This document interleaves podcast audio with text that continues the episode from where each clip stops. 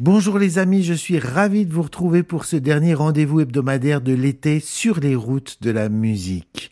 Alors, vous connaissez sans doute la cacophonie, vous connaissez la polyphonie, vous connaissez l'orthophonie, mais est-ce que vous connaissez la psychophonie? C'est une chanteuse de Sancerre qui a inventé cette méthode de chant qui nous fait du bien au corps.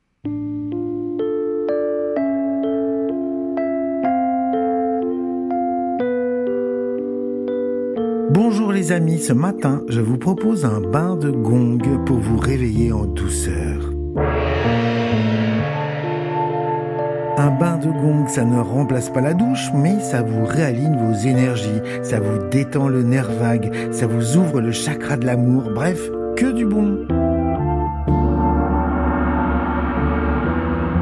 Cette relaxation, pendant laquelle le receveur se laisse porter et envahir par les intenses vibrations qui émanent de l'instrument, est aussi vieille que le gong lui-même, qui est né probablement 3000 avant Jésus-Christ, à l'âge du bronze, et plutôt en Grèce qu'en Chine d'ailleurs.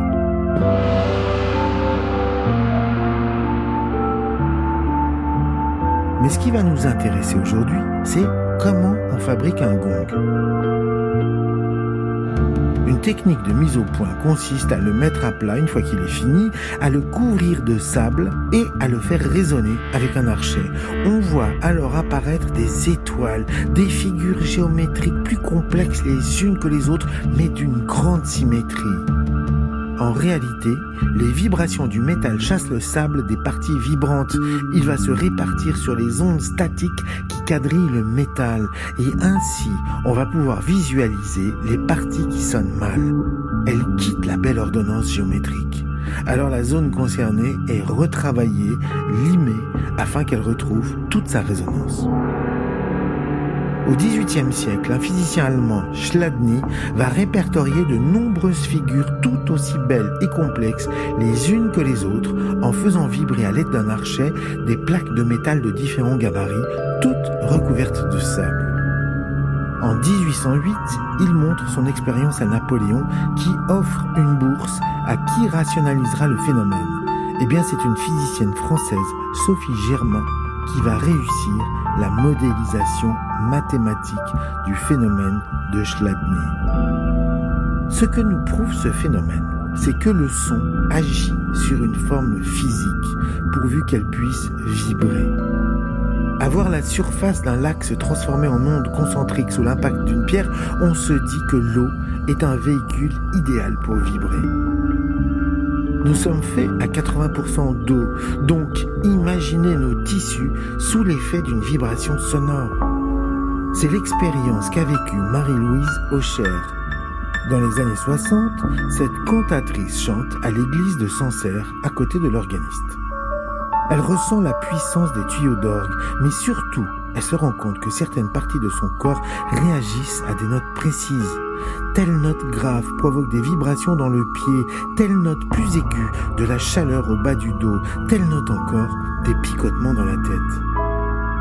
Elle veut en avoir le cœur net et au cours de séances quotidiennes avec son organiste, elle arrive à dresser une cartographie vibratoire de son corps. Ré 3, c'est la bouche. Do 4, le cœur. Sol 2, le pied. À partir de ces découvertes, elle va mettre en place une méthode qu'elle va nommer la psychophonie, avec l'idée de réaccorder notre corps à sa vibration.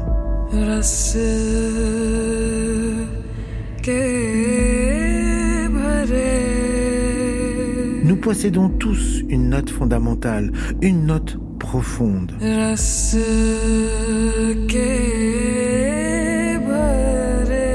Par le chant, nous pouvons la découvrir à la manière des maîtres indiens, et alors nous la déroulons toute notre vie en faisant des nouilles autour.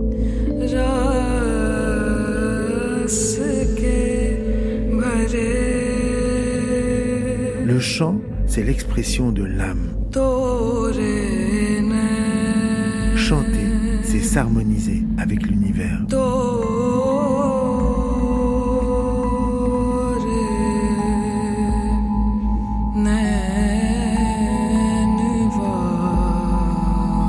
Comment une chanteuse de Sancerre, va retrouver seule et empiriquement les correspondances que les chanteurs indiens ont établies depuis 3000 ans entre les sons et les chakras.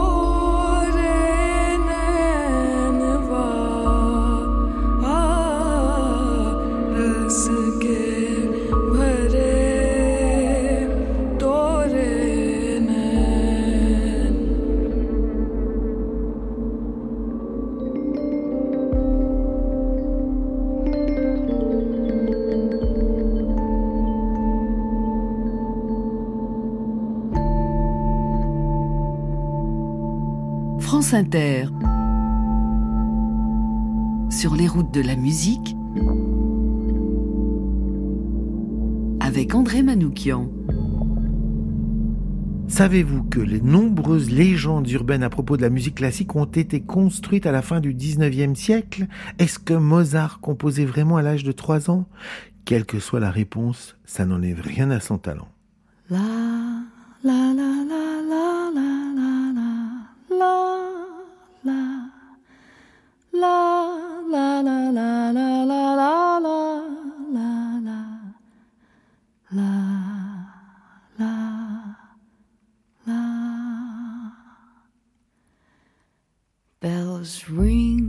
Nous sommes des émetteurs-récepteurs. Nous émettons des sons, mais nous les recevons.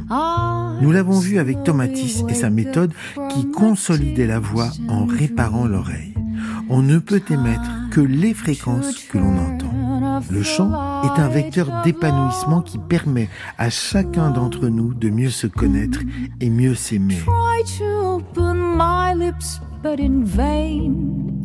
On prend conscience alors de son corps instrument tout en s'amusant. Un terme qui concerne la pratique musicale et qui est parfois un peu oublié dans son enseignement est le terme jouer. On dit jouer d'un instrument.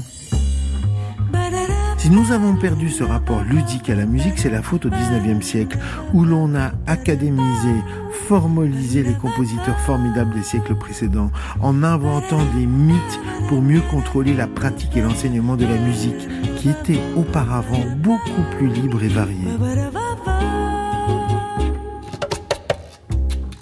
Parmi les légendes, celle de l'enfant Mozart qui composait à l'âge de 3 ans. Bullshit, il ne composait pas. Il jouait, il s'amusait, il cherchait, il s'exprimait sur son clavecin, il cherchait les notes qui s'aiment comme il le disait si justement. C'est son père Léopold qui notait.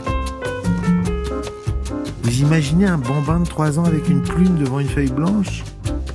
Et si son père notait, c'est qu'il n'y a rien de plus volatile qu'un air de musique. D'ailleurs, on dit un air, c'est léger, aérien un air. Ça s'envole aussi vite que c'est venu si on ne le fixe pas.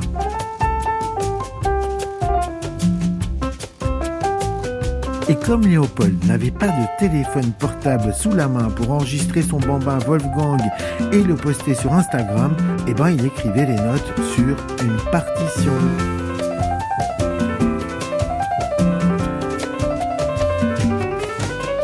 C'est au 19e siècle qu'on a sacralisé l'écrit, qu'on a découvert la notion de patrimoine et surtout, hélas, qu'on a cessé d'enseigner l'improvisation dans nos écoles de musique pour aller vers une écriture de plus en plus sophistiquée.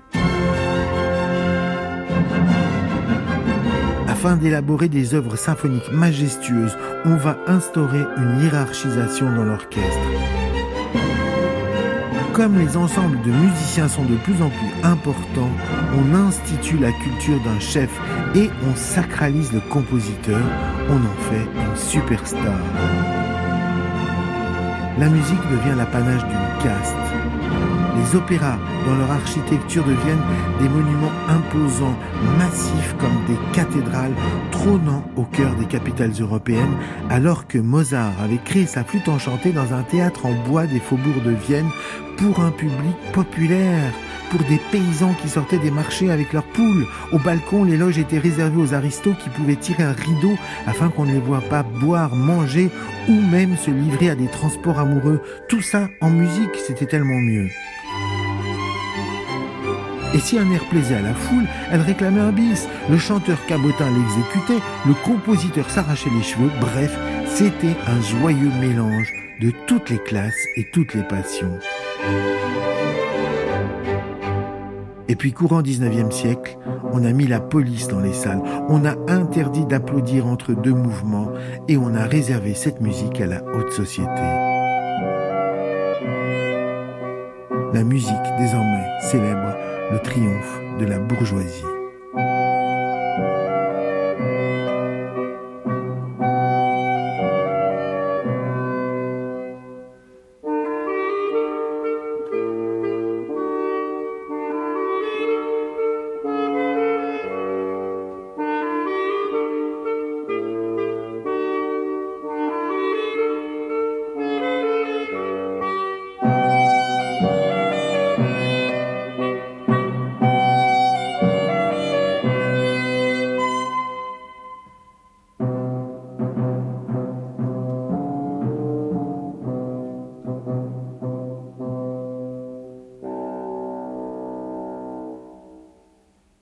Lorsqu'on écoute de la musique, l'émotion est palpable. Chair de poule, hérissement de cheveux, transpiration de la moustache. Mais à l'intérieur du corps, c'est aussi un véritable feu d'artifice.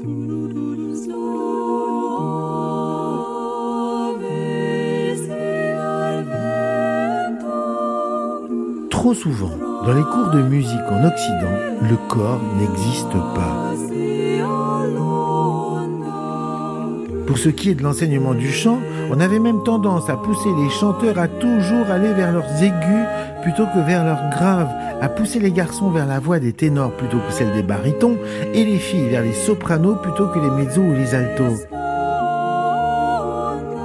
Était-ce le culte de la performance, la volonté de repousser les limites ou une vieille séquelle d'un puritanisme religieux qui associait les graves au bas du corps, autrement dit, à un niveau en dessous de la ceinture, alors que les voix aiguës célestes étaient l'apanage des anges?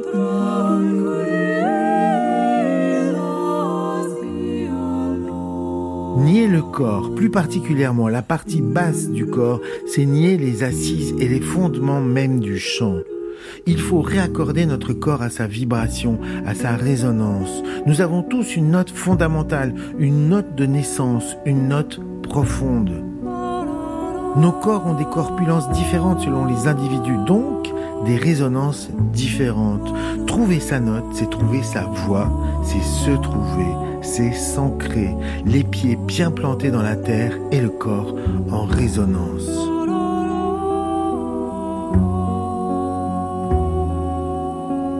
Marie-Louise Aucher, la dame de Sancerre, la cantatrice qui avait empiriquement trouvé à quelle note de musique réagissaient les différentes parties de son corps alors qu'elle chantait à côté de l'organiste de son église, a commencé par établir une table de correspondance entre notes de musique et les organes du corps.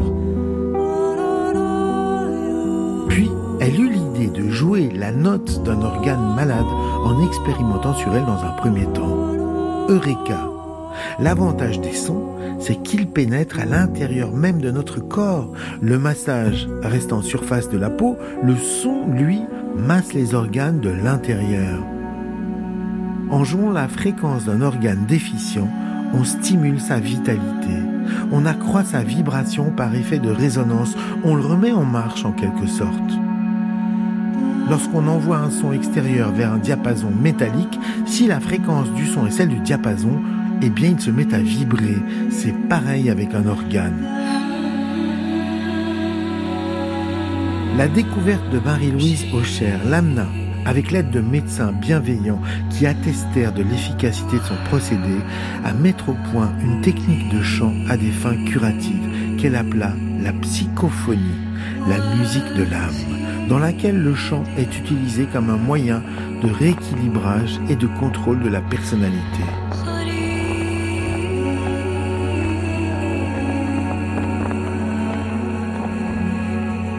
Un autre musicien fit lui aussi une découverte fortuite dans les années 70.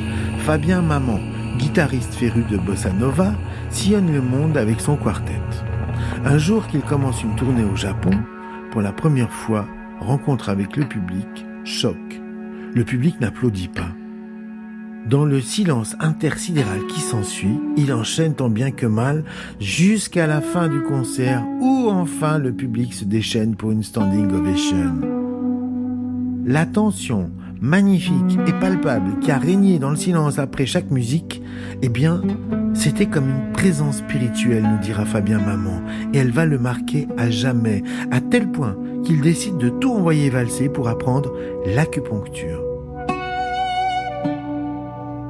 Son premier patient est un petit garçon atteint d'un mal de gorge qui se met à hurler lorsqu'il voit les aiguilles. Alors Fabien les range et sort sa guitare pour tenter de calmer l'enfant. Il fait tomber un diapason. Le garçon lui fait signe que ça, oui. Les aiguilles, non. Alors Fabien pose le diapason après l'avoir fait vibrer sur le point d'acupuncture correspondant au mal de gorge et le garçon, dix minutes plus tard, est complètement guéri. C'est donc un véritable massage intérieur que l'on se livre si l'on accepte de recevoir des objets vibrants sur nos méridiens d'acupuncture.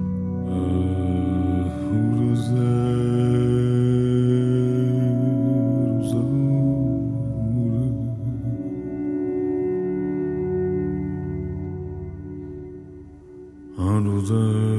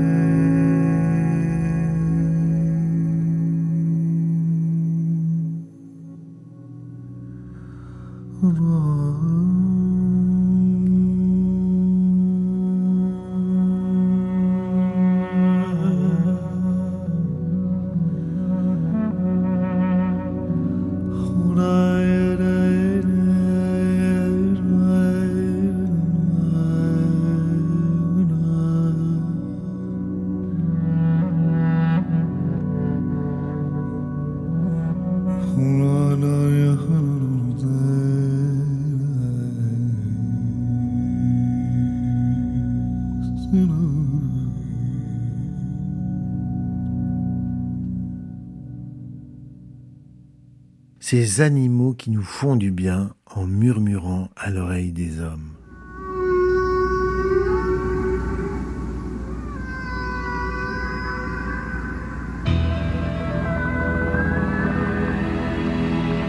Pierre Lavagne de Castellan, bioacousticien, directeur de recherche du Shelton Well Project, est le plus grand spécialiste du chant des baleines à bosse. Il s'est fabriqué un coquillage géant en plastique, son bignou sonore comme il l'appelle, pour communiquer avec elle, le Shelton. La première fois, il raconte, il a failli en pleurer quand la baleine lui a répondu. C'est un motif de quatre notes qui soudain rebondit en ping-pong entre lui et sa partenaire. Et puis c'est parti en impro. La baleine se met à rajouter des notes lui aussi et les voilà dialoguant tous deux en freestyle en se marrant comme des baleines. Call and response comme chez les humains. Le son est capital pour les baleines. Elles ne voient pas grand-chose là-dessous. Le meilleur canal de diffusion dans l'océan est à une profondeur de 1000 mètres.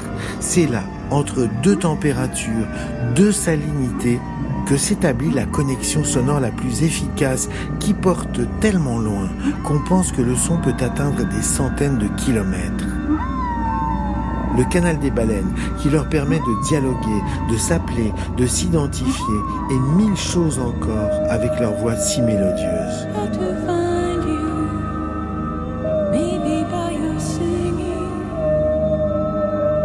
Pierre Lavagne nous apprend que non seulement les baleines passent leur temps à chanter en groupe et en cercle, mais que leur chant a des vertus inouïes. Ils rassemblent le phytoplancton. Mieux que ça, par ses vibrations, le son des baleines enrichit en protéines cette biomasse indispensable à la Terre, puisque si elle ne représente que 1% des organismes photosynthétiques, elle émet 50% de l'oxygène terrestre. Le chant des baleines est un chant collectif. Les mélodies s'élaborent à plusieurs et une fois qu'elles sont fixées, elles sont reprises par chacun des individus qui a participé à sa création. Le chant peut être repris d'une année sur l'autre. C'est aussi une manière de se reconnaître à travers les longues migrations qu'elles font pour se reproduire et accoucher. De plus, lorsqu'une baleine est malade, les autres se mettent en cercle autour d'elle et se mettent à chanter. Elle lui envoie du son jusqu'à ce que la baleine, remise de la cuite de la veille, reprenne sa route peinarde. Seuls les mâles chantent. Ils ont cette cavité résonante qui amplifie le son et fonctionne à la manière d'un didgeridoo, ce long tuyau de bambou des chamans australiens. Pendant les périodes de reproduction, bien sûr, le chant est capital pour attirer les belles, mais aussi quand le temps est venu pour les baleines femelles d'accoucher, les mâles chantent, cette fois pour nettoyer et purifier les eaux où les bébés font naître, préparant la chambre de bébé en quelque sorte.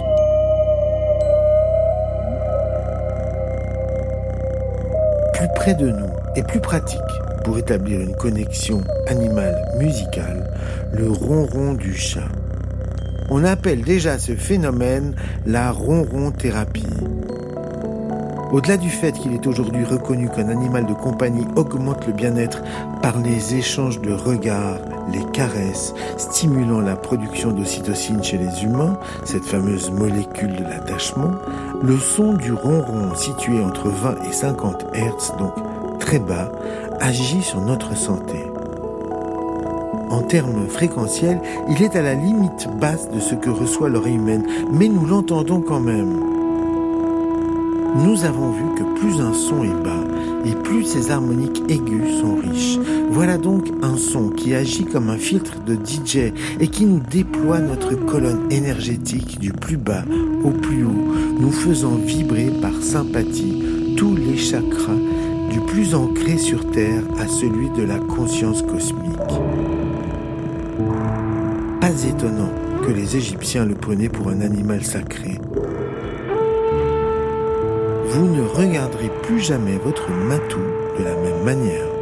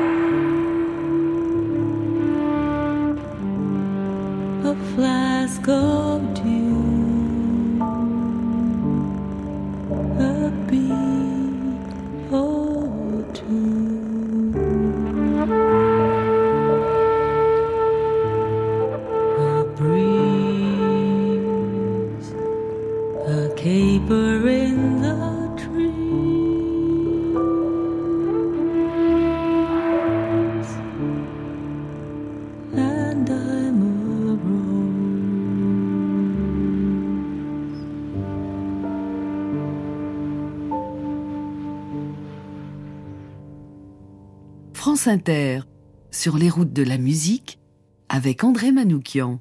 Et si la musique avait un rôle aussi important que se nourrir ou se reproduire? En tout cas, c'est ce que nous disent les dernières études sur le cerveau.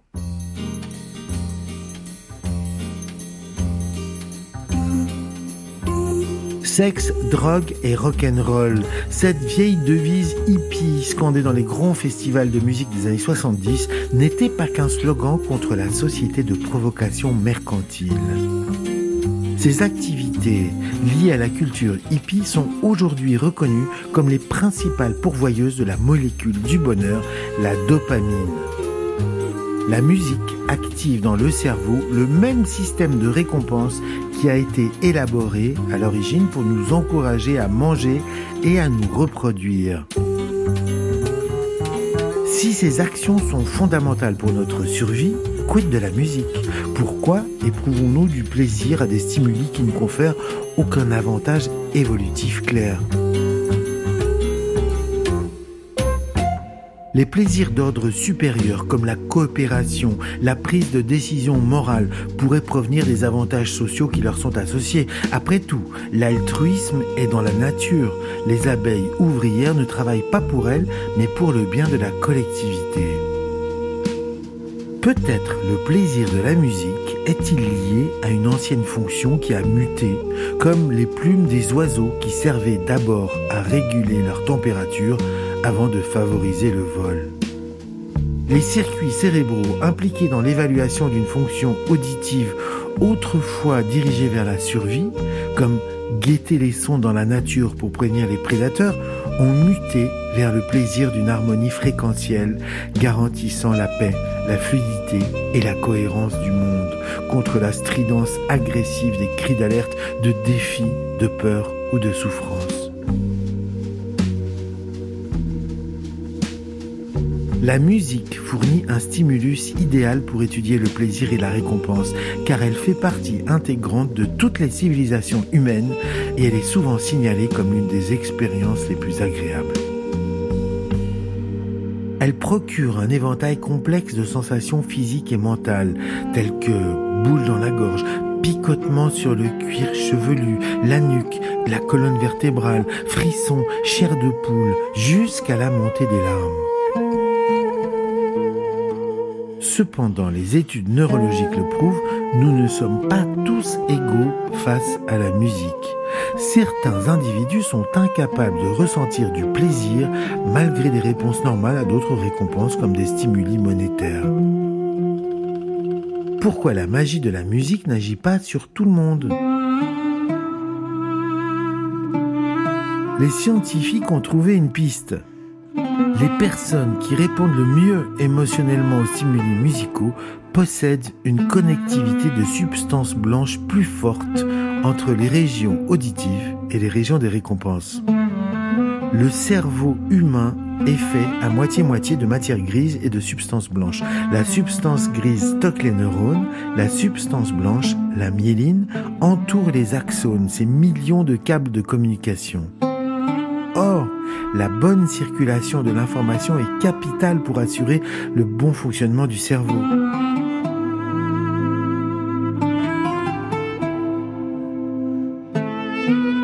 Le cerveau humain, par ailleurs, a deux fois plus de substances blanches qu'un cerveau animal. Des personnes présentant certains dysfonctionnements cérébraux ont un déficit de substances blanches. Par contre, cette quantité peut augmenter au cours de l'apprentissage ou de la pratique d'un instrument tel le piano. Voilà, vous avez compris où je voulais en venir. Vous voulez augmenter vos capacités cognitives, augmenter la substance blanche de votre cerveau. Eh ben, un petit cours de piano ou une écoute musicale approfondie. Voilà, je suis ravi de vous quitter sur cette bonne nouvelle. Nous avons passé un été formidable ensemble tous les matins sur France Inter. Et s'il n'avait qu'un message à faire passer, c'est jouer de la musique ou simplement écouter-la, mais alors sans aucune modération, pourvu qu'elle soit bonne.